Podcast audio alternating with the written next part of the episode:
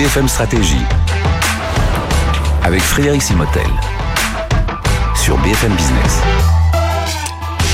Bienvenue dans ce nouveau cours BFM Stratégie. Tiens, un thème que l'on n'a pas souvent abordé, notamment avec notre partenaire le, BCG. Je reçois d'ailleurs Francesco Benino. Bonjour. Francesco, vous êtes directeur associé au BCG Boston Consulting Group, responsable de la pratique sociale impact. Et ça tombe bien parce qu'on va parler de biodiversité euh, avec vous. Euh, c'est le nouveau défi dont il faut s'emparer, c'est ça? Il y, en a beaucoup, hein, mais celui-là en fait partie en tout cas. Pourquoi? Effectivement, les défis ne manquent pas. Celui-là en fait clairement partie. Je pense d'abord, il faut bien comprendre ce qu'est la biodiversité. Aujourd'hui, la biodiversité est, à vrai dire, la richesse de la nature et de l'écosystème. J'utilise le mot richesse à juste titre, parce que si vous prenez une étude de l'année dernière du World Economic Forum, par exemple, on y apprend qu'aujourd'hui, un peu plus de la moitié du PIB mondial repose sur le bon fonctionnement de nos écosystèmes naturels. Vous cassez ces écosystèmes, vous cassez tout le modèle de création de richesse de nos sociétés cette richesse aujourd'hui, elle est effectivement malmenée. Euh, c'est une des raisons qui en mhm. fait un défi. Elle est malmenée d'une part euh, par nos activités humaines, prenez WWF, vous avez l'embarras de choix des statistiques, je vais vous donner celles qui me semblent les plus frappantes. Aujourd'hui, par rapport aux années 70, euh, on a perdu 70% à peu près de la population des vertébrés sauvages dans le monde. Mhm. Euh, on parle beaucoup de forêt et déforestation. Depuis 2004 à aujourd'hui, 15% de la surface des forêts du monde ont disparu. Et on est même dans l'actualité parce qu'il y a euh, le chef Raoni qui vient de porter plainte au niveau du tribunal international contre le président brésilien. On verra ce que ça donnera, mais exactement. et vous avez des rapports à charge des producteurs de café aussi de la semaine dernière. Donc ce sujet de la déforestation est absolument clé.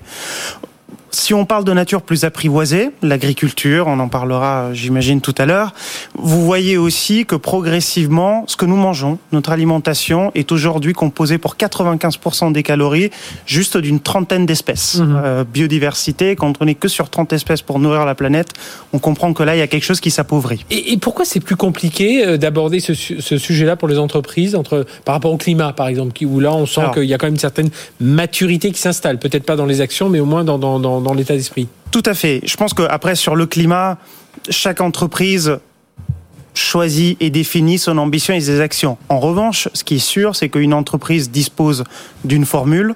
Aujourd'hui, le lien entre émissions d'équivalent carbone ou gaz à effet de serre et réchauffement climatique est établi. Mhm. Une entreprise peut profiter d'une unité unique, la tonne de CO2 émise, donc euh, un déplacement en avion, euh, euh, la production d'un produit tout peut être mesuré sur semaine métrique. Par contre, pour la biodiversité, en revanche, la biodiversité, vous n'avez pas de formule, vous n'avez pas de métrique, et du coup, effectivement, c'est beaucoup plus difficile de se donner une trajectoire des actions.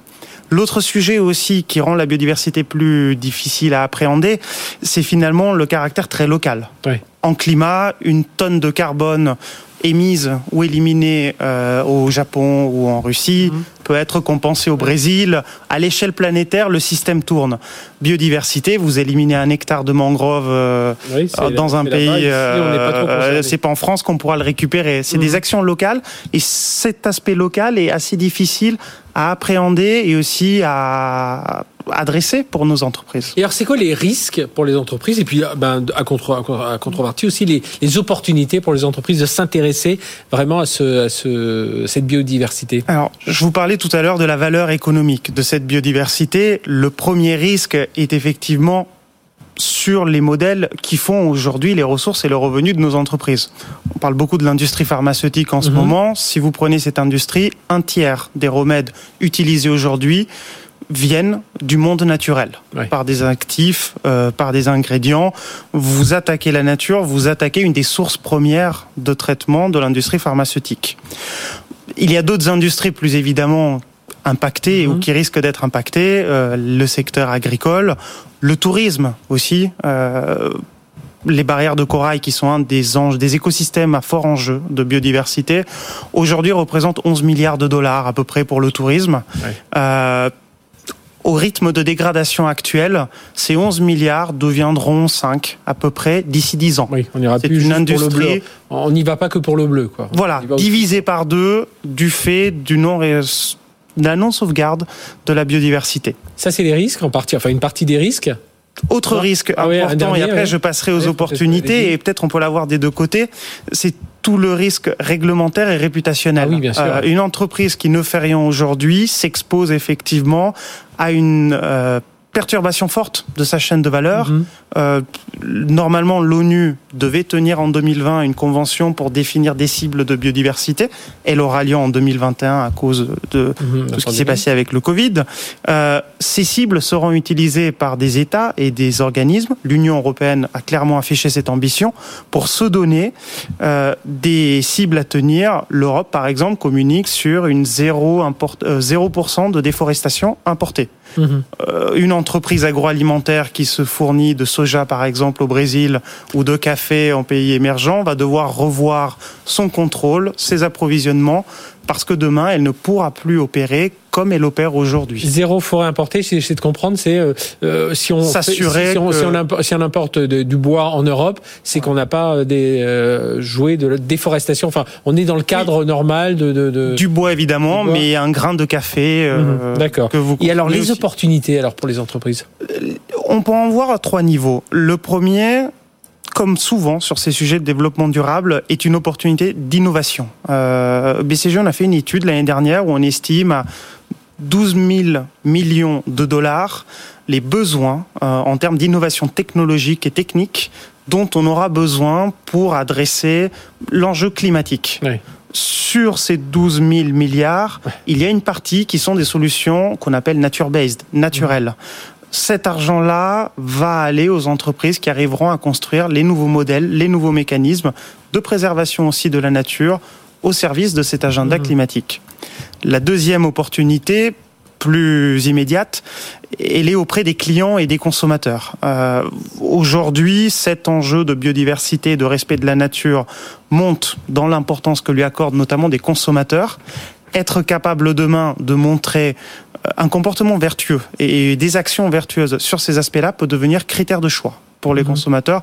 Vous avez une application euh, Yuka par exemple, euh, Oui. où il y en a beaucoup Oui, d'autres sur le la- marché. La, la- la teneur des produits, voilà. Exactement. En février, ils vont mettre en place un éco-score euh, Yuka. Donc, en scannant le produit, vous pourrez aussi voir les impacts sur la biodiversité. Et c'est ces mécanismes-là qui auront des influences sur les choix des Et consommateurs. ça peut attirer les investisseurs, tout ça, réduire les coûts, attirer les C'est le troisième volet effectivement d'opportunité. De plus en plus, on voit que la sphère financière euh, évolue vers des investissements qu'on appelle responsables verts en général. Euh, les investissements, alors on appelle ça ESG, en 2020 ont été supérieurs au non durable Mhm. pour la première fois. Euh, cette dynamique-là va continuer et de plus en plus les investisseurs chercheront les aspects de biodiversité sur lesquels pouvoir s'appuyer.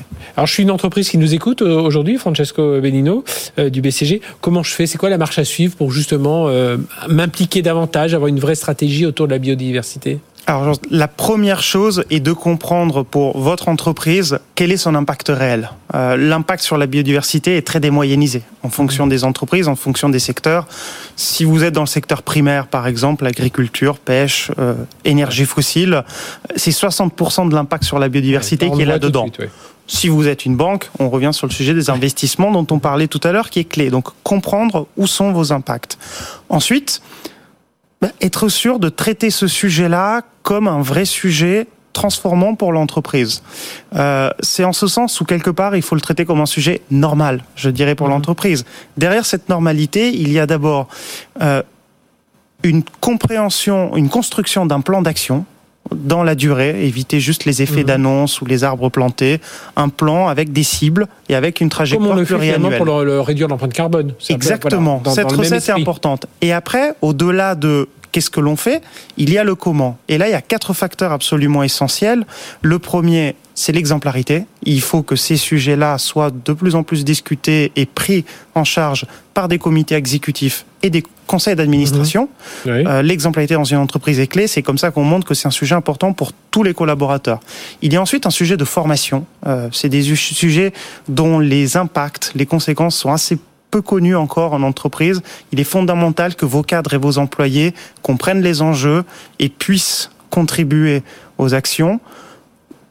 On retrouve un troisième sujet important qui est l'intégrer dans ce que sont les processus de vos entreprises.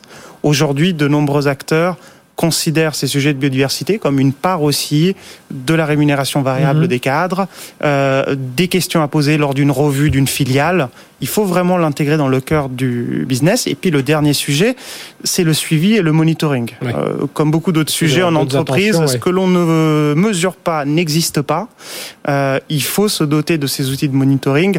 Un exemple que pour le coup, euh, tous les téléspectateurs peuvent aller voir, c'est par exemple le PNL environnemental de Kering. Mhm. Vous le trouvez en ligne.